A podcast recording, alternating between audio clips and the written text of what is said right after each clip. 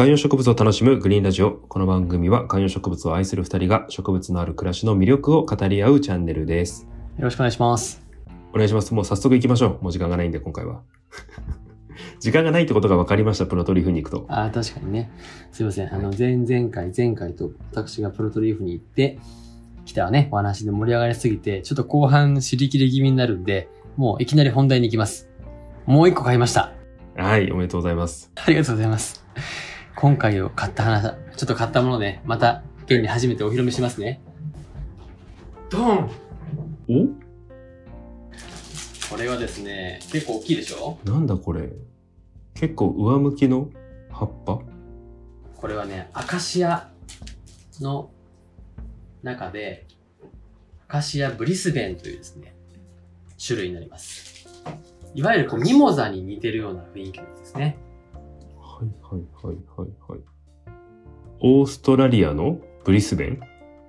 もうオースト、まさにオーストラリアの、えー、植物なので、オーストラリアのブリスベンから来てるですね。アカシアという種類のブリスベンという。買いました。へえ、しかも結構大きい。大きいですね。多分、高さで言うと腰ぐらいまであるんで、1メーターぐらいのやつを買いました。なんかちょっとオリーブっぽさもあるというか、その葉っぱが細い感じというか。そうなんです。装置としてはかなり細いものが、えー、なんていうのかな。こう、扁平状とかこうね、ついていって、上に向かってついていってですね。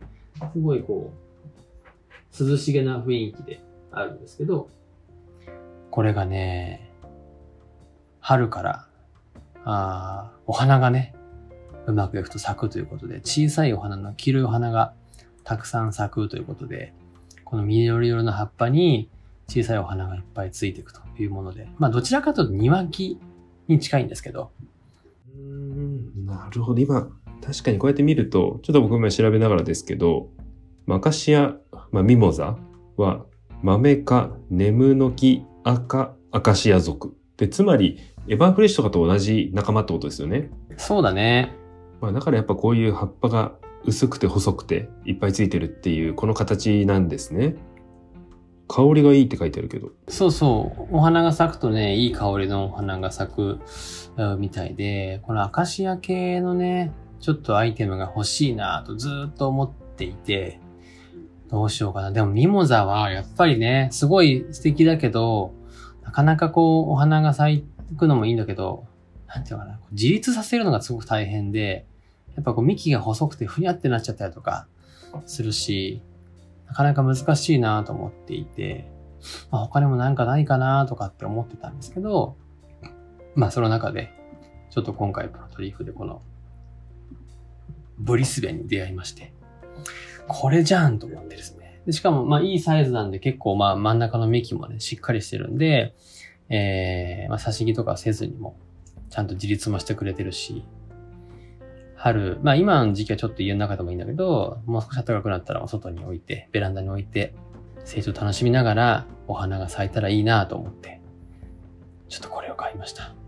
えー、今見てたら、ミモザ、アカシアの日っていうのがあるらしいですよ。3月8日。おー、まあじゃあそのぐらいに咲くのかなここで女性にミモザの花を贈る習慣が近年では少しずつ定着しつつあります。へー。まあなんか3月8日に贈るといいみたいです。ごめんなさいね。それミモザの話なんで、今回買ったのはミモザじゃなくて。ブリスベンの話なんで。ブリスベン。はい。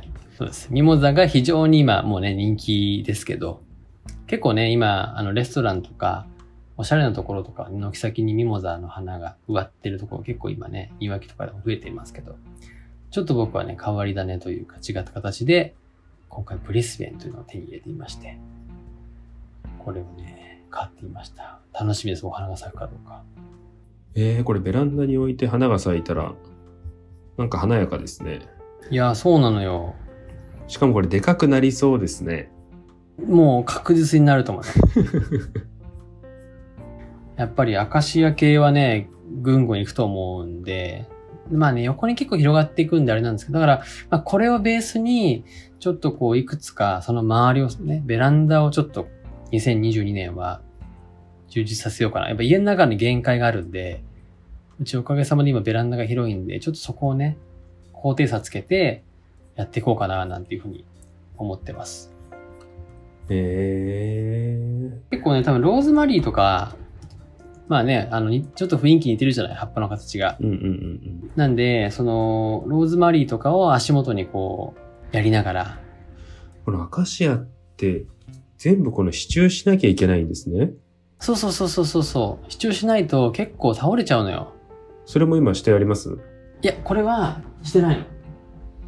これはなんで結構幹が太くてしっかりしてるから支柱しなくてもいけるへえ。やつだから、その、ちょっといいなと思ったの。まあ、育てやすさにい一個こう魅力を感じたこともあるってことですね。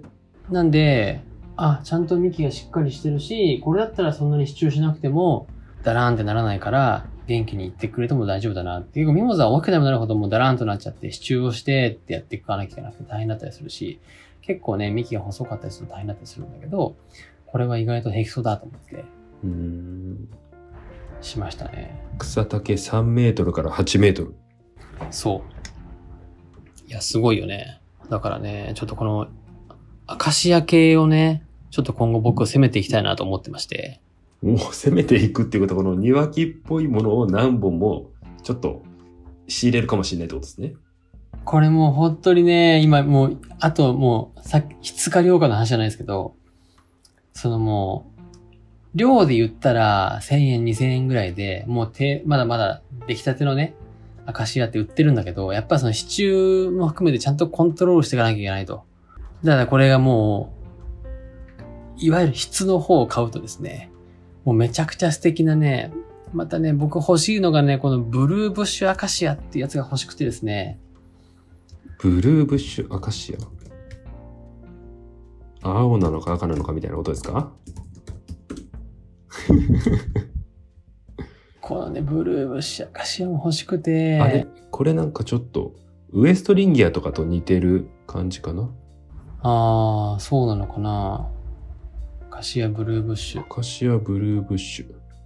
これ系もね、ちょっと行きたいなとか思って、今思ってるんですけど、なかなかこう、まあね、その僕持ち家じゃないんで、シンボルツリーみたいに植えれないし、鉢植えした時にどうなのかなと思いながら、ちょっとこういうアカシア系、オーストラリアの植物をやりながら、まあちょっと繰り返しになりますけど、ローズマリーとかを足元にやって、なんか素敵な感じですね。これブルーブッシュ。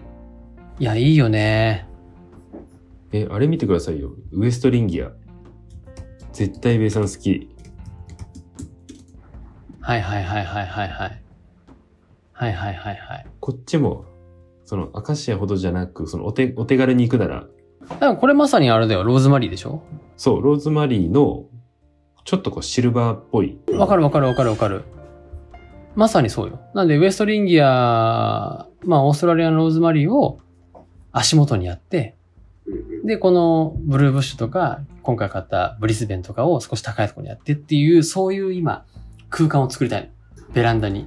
もうローズマリーを下にバーってやって、低層でやりながら、オーストラリアのローズマリーね、このシルバー系の。で、この高いところにちょっとグリーンとシルバー。ブルーブッシュはシルバーっぽいから、それをやりたいなと思って。